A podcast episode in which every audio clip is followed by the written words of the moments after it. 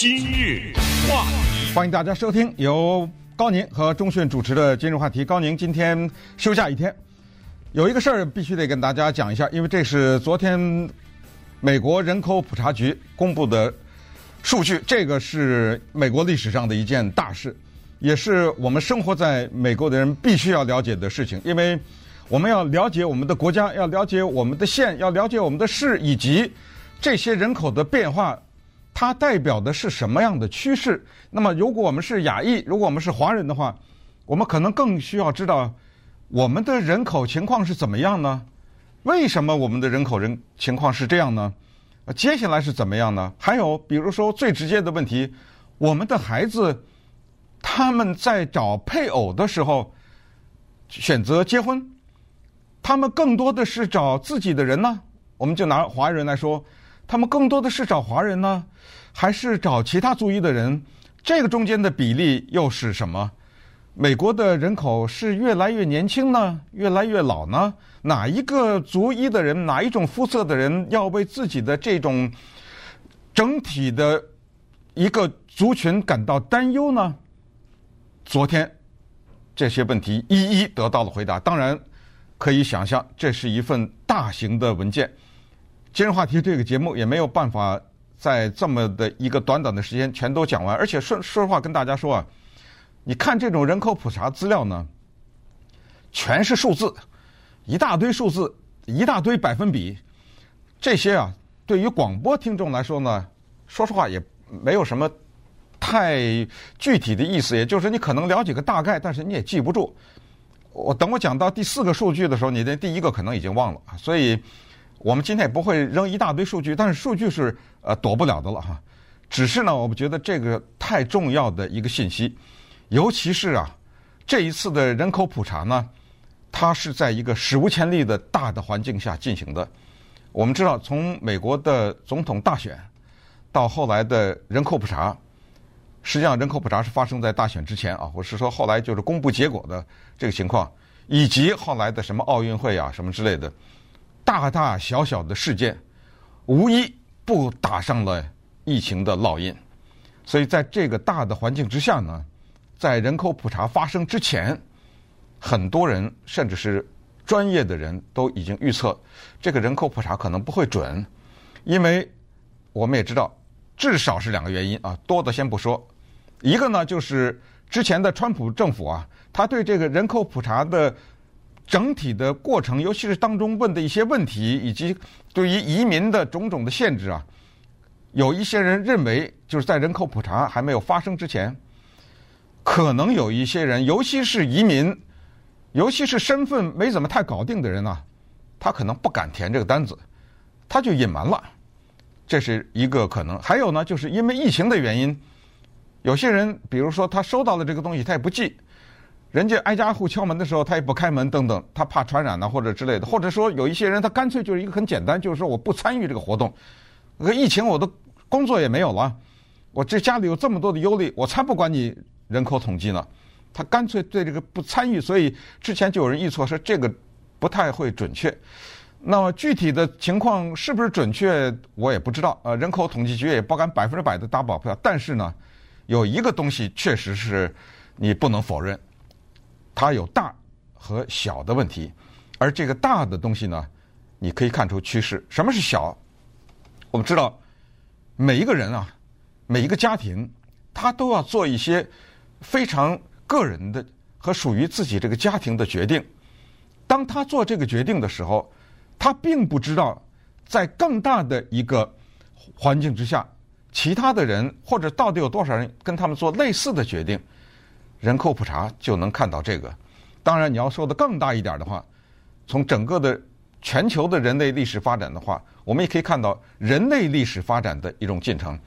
我们也知道哈，不管是任何一个历史书，不管是讲某一个部落的历史，或者某一个国家的历史，或者是全球的历史，它没有办法讲个人，它没有办法把一家姓王的故事塞在一本历史书里面，除非有特别具体的。作用它会，但是它不太讲个人，所以人口普查呢，它能够让我们从个人看到一个更大的图画。比如说，这家人决定从加州搬到内华达州去了，搬到拉斯维加斯去了，那他可能觉得房价的原因呢、退休的环境啊等等，考虑他就搬了。但是他知道不知道有多少这样的加州人搬到内华达州去了呢？他很可能不知道。当一家人决定说我们只要一个孩子的时候，这代表了多少美国人呢？更不要说有一些夫妻说我们啊不生孩子了，这又是怎么一个情况？还有，当我们的孩子，我们的女儿决定嫁给一个印度人的时候，当我们的儿子决定娶一个西域人的时候，这是你们家的决定呢，还是代表着某种趋势呢？有意思吧？所以在这些数字的背后呢，首先我们看到了个人的决定最终影响到的未来的趋势。第二就是从人口普查，我们看到政府的政策叫做之前和之后。什么叫之前？比如说。对移民的种种的控制，影响不影响人口普查？百分之百的影响啊！假如美国政府规定，从明天开始，某一个地区的人不许进入到美国，你看看十年以后的人口普查会是怎么样？这个事情发生了吗？真的发生了。在美国一九六十年代以前，是大量的限制什么南美啊、亚裔啊这些的移民的。当时美国的移民政策说的就是，我们要的是。北欧和西欧人，你要到美国来，我要看你从哪儿来的哦。你要是从北欧、西欧了，要其他一些不要。后来一九六五年、六年之后的各种各样的移民改革，才使得大量的牙医进来，对不对？这是之前，还有就是之后。当政府看到了人口统计的资料以后，他一看，哦，原来这个国家的构成是这样的，人口发生了这样的变迁，那么各种各样的政策。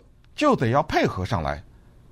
我给你举一个具体例子：过去某一个乡村人口非常的少，突然之间呵呵 这个乡村发现了石油，哗哗哗哗一大堆人搬家搬到那儿去了。你不改变政策，别说政策改变，等一会儿给大家讲亚利桑那州的故事，水都没有了，对不对？所以这就是之前和之后的改变。还有呢，就是这种东西。它每十年才做一次，所以呢，这个意义就更加的重大。因为他这种十年十年的跳跃呢，给了我们这样的一个机会，我们就是看到的不是十年十年的跳跃了，而是说五十年、四十年，不要说太多啊，三十年。这个时候我们就看到了一条线，这个在统计的数据上面看到的那个表格的那条线，我们就看到了这个线呢。有的时候是像锯齿一样，一上一下，一上一下；有的时候它是持续的上升，有的时候是缓慢的下降。哎，这种线就特别的有意思。那么今天的节目呢，咱们就来看看这个新公布的人口统计资料，一些极为有意思的，同时呢，也是一些对未来极有影响的变化。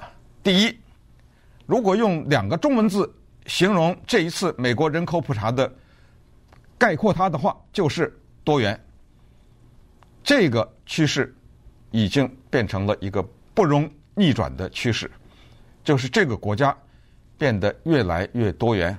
顺便说一下，美国现在的人口是三亿三千一百四十万，这是最新的数据。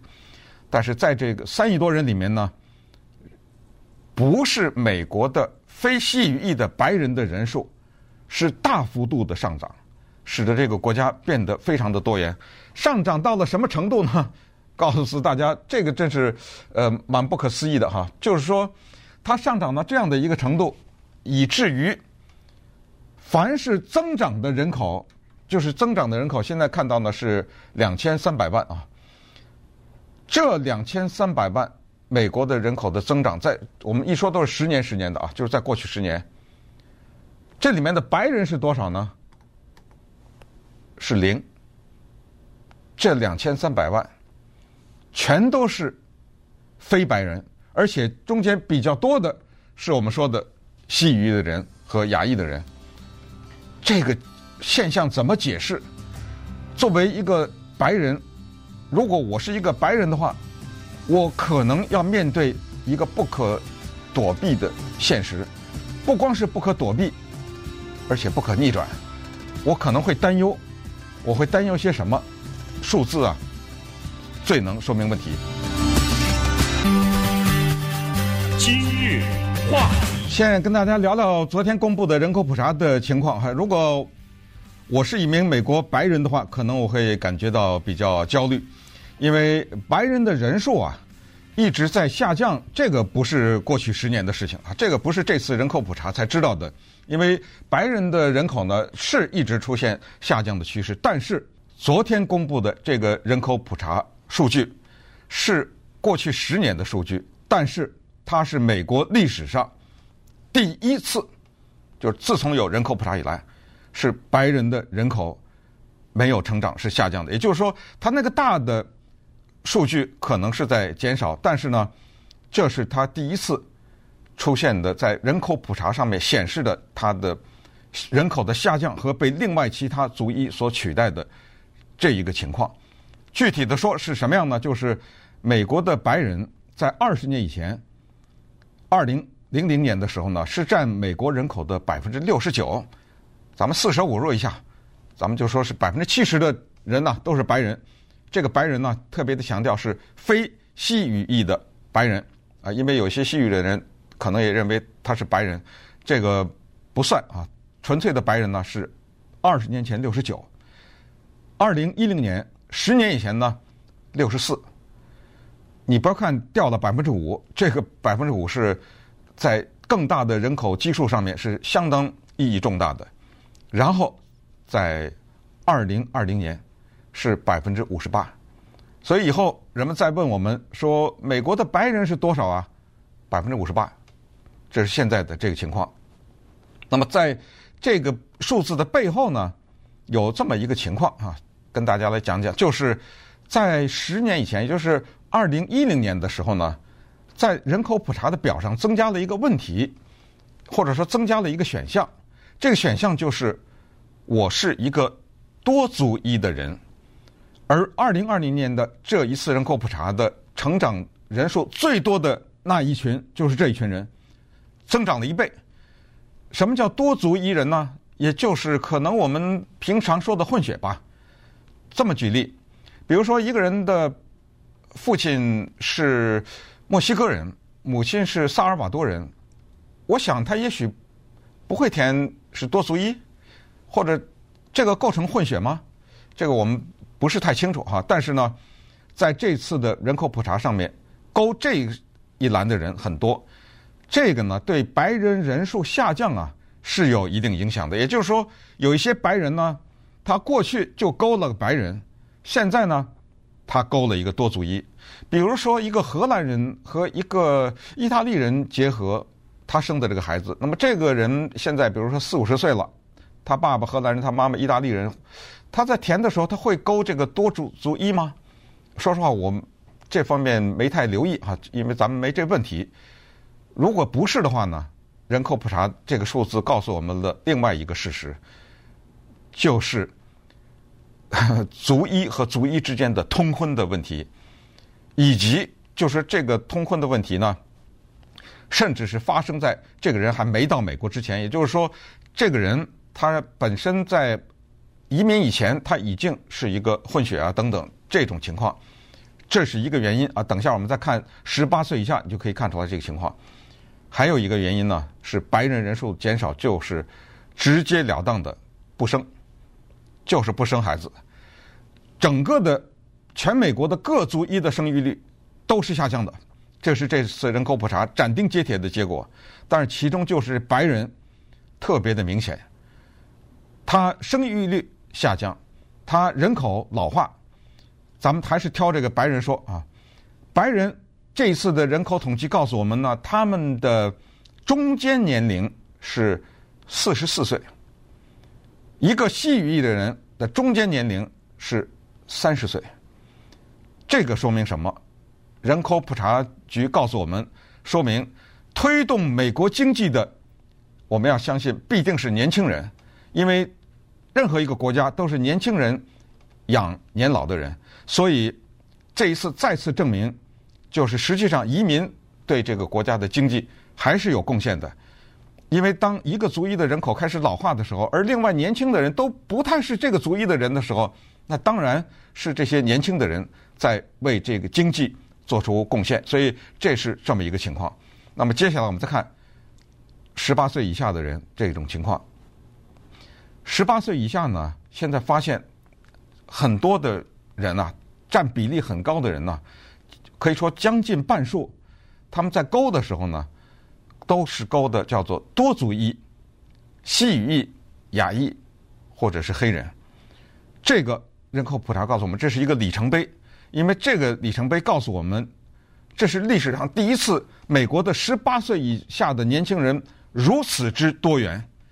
在之前，差不多白人比较多啊，现在就越来越多元，而且他排在第一的就是那个十八岁以下的年轻人，都勾勾的是这种叫做多族裔，这就说明。这些人他们的父母是异族通婚，这就是这一次人口普查告诉我们的这一个情况。然后呢，我们再看最后啊，把这个白人的问题说清楚，就是白人呢，他下降的程度是什么呢？是百分之二点六。啊，百分之二点六呢，这个在对一个单一的这么一个族裔来说，这是蛮大的一个数字啊，它的下降。我们看在二两千年的时候呢。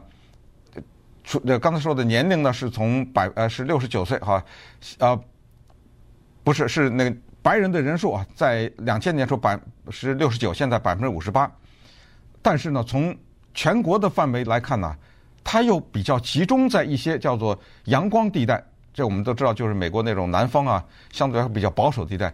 也就是说，在这种地带呢，白人的人口有小小的增加，但是沿海的这些大城市那就。大幅度的下降，这一次的人口普查呢，还给了我们另外的一些数字。这是美国到现在为止哈，这个二零二零年人口普查第一次给了我们在州以下的城市的人口的情况。也就是这个图画呢，让我们看到了全国，看到了州和第一次啊看到了市的情况。因为昨天嘛公布的，不是说以前的人口普查没有公布市的情况，就是说到现在为止。之前的全国的情况、州的情况陆续都有一点小公布，但是从来没有公布过市的情况。昨天是公布的，有一个有趣的现象，比如说我问大家，美国五大城市，来说一说。啊，现在我们知道了，第一，纽约，我们说的不是面积啊，说的是人口。第二，洛杉矶。第三，芝加哥。第四，休斯顿。第五，好玩了。在上一次的人口普查，第五叫费城，但是这一次，它被一个叫做凤凰城 （Phoenix） 这个城市一脚给踢出去了。凤凰城，亚利桑那州的首府，州府变成了这个排名上的第五名，而且它是美国比较规模大的城市当中成长的。最快的人口成长速度最快的，它的人口成长了百分之十一点二，这里面有原因，这个我下一节可以跟大家讲这是什么原因啊？就是说，亚利桑那的首府凤凰城居然人口增加了这么大。还有一个特别值得注意的，就是因为美国的人口老化，我们身边都有一些这样人说，如果我老了以后我退休到什么什么地方去？这次的人口普查告诉我们。有一些退休的地方的人口大增，其中佛罗里达那儿有一个地方，大概是在迈阿密，叫 The Villages，我们把它翻译成群村，因为你不能把它翻译成村，呃，村感觉上只是一个，可是这个英文呢是个复数，它就是一大堆村。这个呢是佛罗里达的那个地方啊，它的一个区，这个地方是整个的一个市中心啊。人口成长最多的一个地方，全都是老头老太太，都退休到那个地方去了。就是刚才说的这叫 villages，这个是一个情况值得注意。还有呢，就是在人口成长的过这个多出来的那部分人当中，亚裔和西语人士占的最多。多出来的那一部分，西语裔是百分之二十三，亚裔呢成长的很快啊，是占占这一大块里面的。百分之三十六，这些成长啊，黑人是百分之六啊，这些成长呢，它带有下面一个问题，这个问题才是人口普查可能最后老百姓最关心的问题，就是政治问题，就是未来这个国家由谁管的问题。再说白一点，这个国家是越来越民主党呢，还是越来越共和党？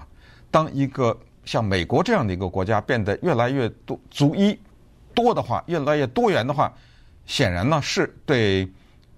比较保守的传统的共和党的理念是不利的。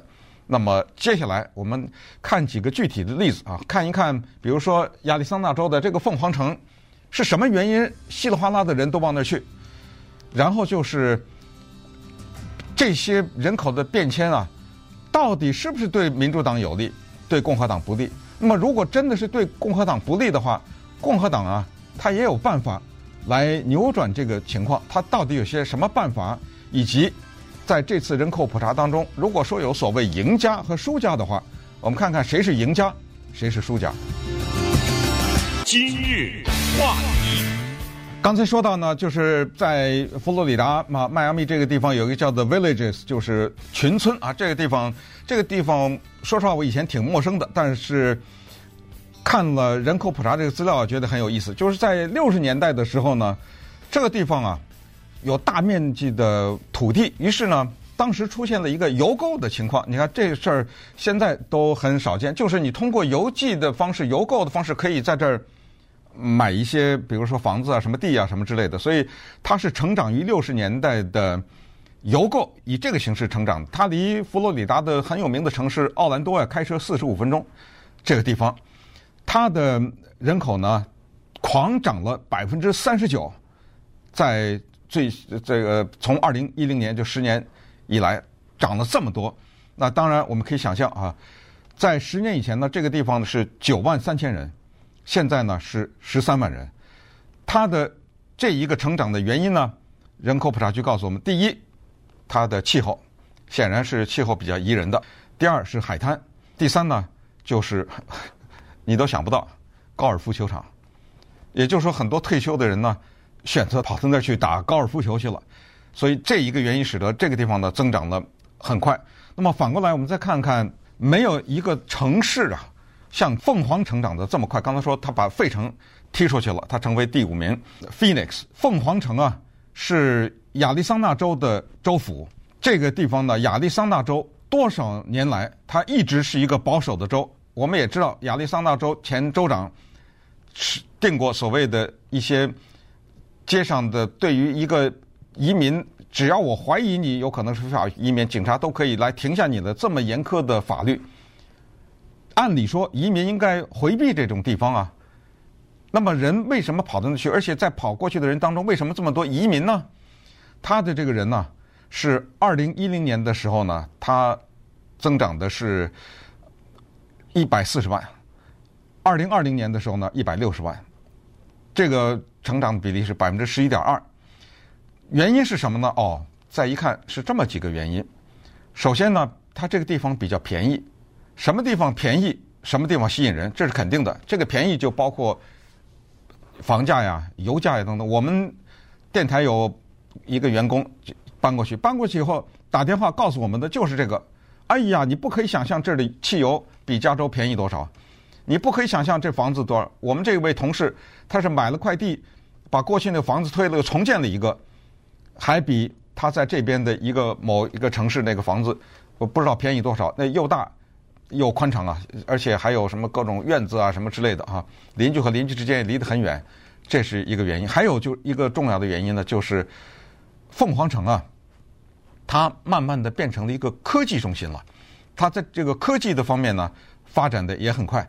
那么我们也可以想象，当一个地方的科技发展的时候，人们搬家的时候，那都是带着自己的家属啊什么之类的，所以这也是一个呃原因。呃，凤凰城它成长还有一个原因就是大量的加州人搬过去了，因为政治的原因，这个你不能忽视。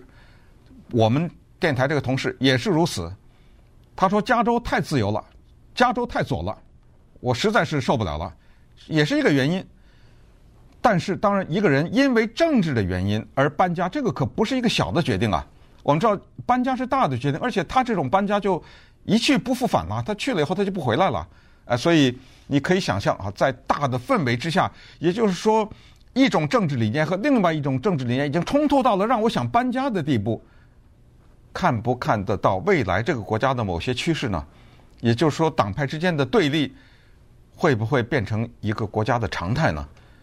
从一些个人，我们就看这个大的趋势。那刚才说水的问题，我们之前在今日话题里也讲过，亚利桑那都没水啊，所以凤凰城都控制了。就是说，你要是盖新房的话，你给我找水，你不能用我现有的水，你要找到水，我才让你继续盖房子。这些都是现在的一些听起来很莫名其妙的一些规定。包括电也是问题啊，水和电都是问题。人口的增加，水电跟不上啊。对啊，时间原因，我们得稍微加快一点速度，看一看纽约，因为太多了，这些资料简直是，呃，应该说是铺天盖地了啊。因为我们的电台在纽约也有分台啊，此时此刻呢，我们纽约的听众也在听，所以告诉大家，纽约人呢增长了六十二万九千，就是。变成百分比的话，是它人口增长了百分之八。这个数字有什么意义呢？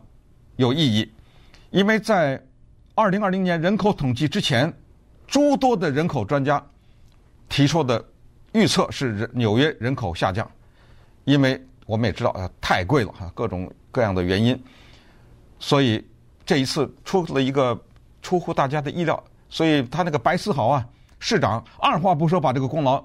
发在自己身上，他首先发了一个推特，他说：“我们的大苹果越变越大，纽约的外号叫大苹果啊，我们的苹果越来越大，这都跟我们城市做的下面几件事情有关系。第一件事情，我们改善了我们的叫学龄前儿童教育的各种各样的项目，他可能是做了一些这方面的改革了哈。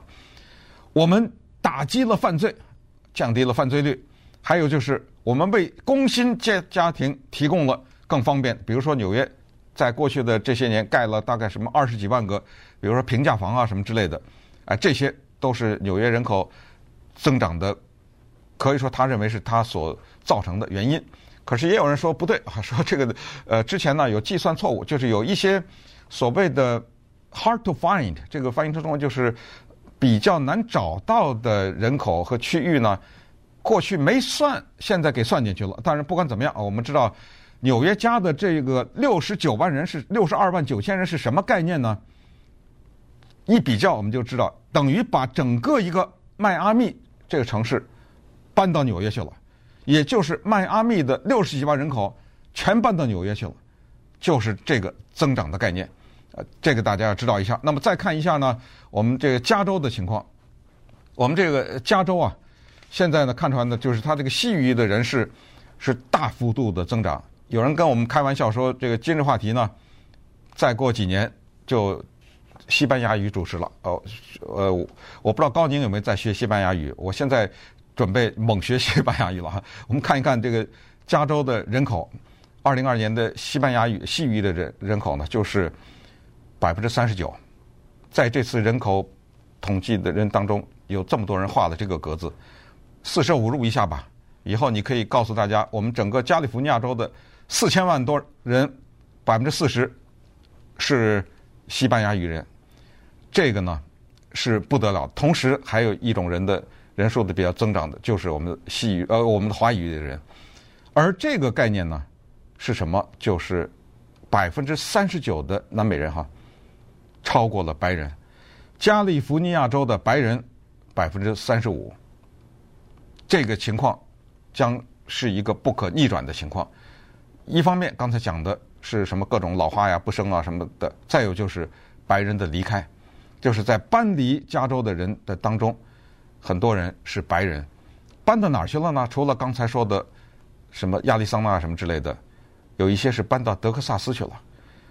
这样的情况导致了什么？就是加州损失了一个联邦众议员的席位，佛罗里达增加了一个这样的一个席位，而加州的。整体的这种人口的下降的这个趋势呢，还是在持续。这个下降的趋势啊，猛一听好像挺小的，百分之呃或者叫做百分之零点四六，听起来很小，但是呢，这个是应该说加州的历史上的有史以来第一次发现的人口的逆的成长，就是人口是往减少的这个趋势。还有一个就是大城市太贵，使得人呢向郊区和比较偏远的地方搬移，比如说农村。我们一直想知道美国城乡的人口是怎么样。当然，这个已经是既成事实，就是乡村的人绝对的是越来越少，大面积的人呢从乡村向人口搬移。但是有一个事儿跟我们亚裔有关系，特别好玩。我也注意到，就是西语裔的的人和亚裔的人，传统上呢都是往大城市搬，因为工作比较多呀。我们不会去到你有什么养牛场啊什么的这个马场这种乡村往那儿搬。但是这一次人口普查告诉我们，大量的西语人和亚裔人向全美国渗透，什么阿肯色呀、怀俄明啊，什么这些地方，过去亚裔人不怎么去的，西域人也不怎么去的，尤其是这些乡村呢，开始。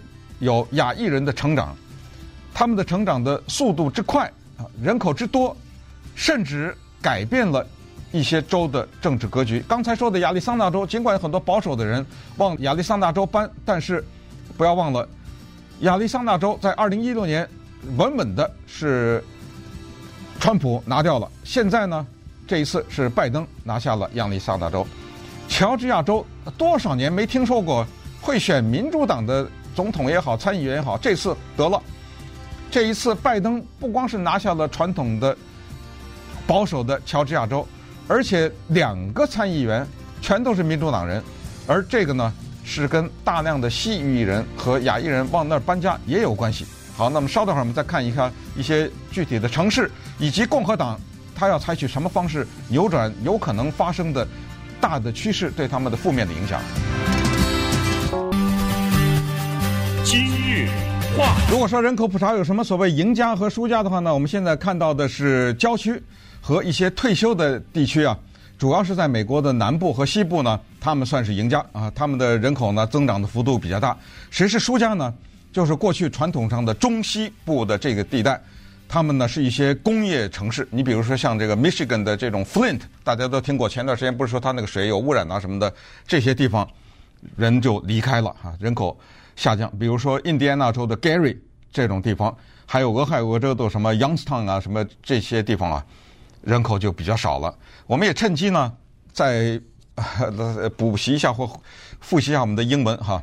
我们呃英文当中有 suburb，这个是郊区，还有 exurb，e x u r b s，exurb 是什么呢？是远郊。这两个词在人口普查中有什么意义呢？这次发现这个情况就是。比如说黑人，黑人的人口啊，他们那个增长呢是呈现缓慢的。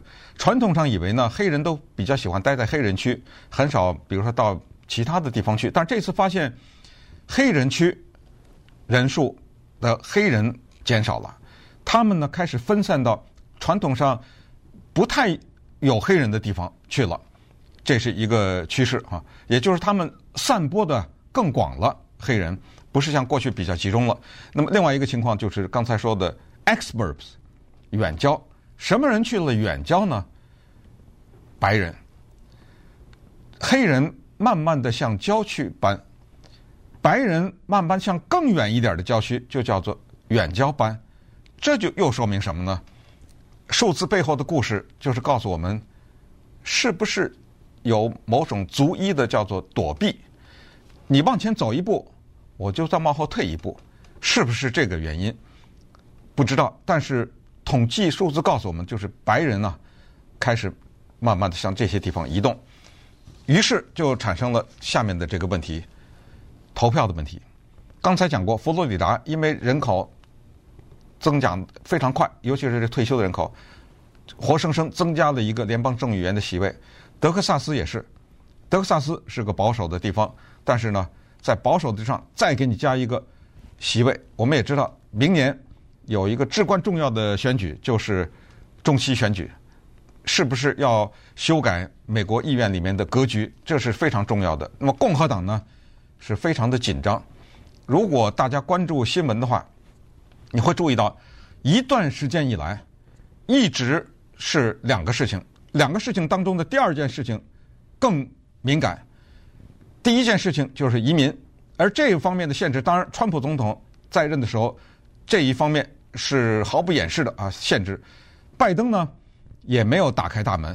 尽管种种的分析说移民对民主党有利等等，但是打开大门让大量的这个非法移民进入，这个对他本身的内阁来说，对他的政治来说影响也不是正面的，所以他在这方面拿捏还是要巧妙的。所以他尽管没有什么大声的呼喊什么东西，但是悄悄的也在做一些动作，实际上并没有放入很多移民进来。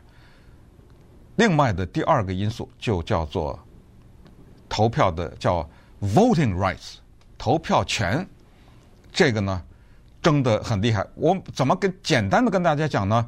用老百姓最简单的就是，民主党认为你们共和党推的这些所谓的投票权叫设置障碍，尽量排除那些民主党人。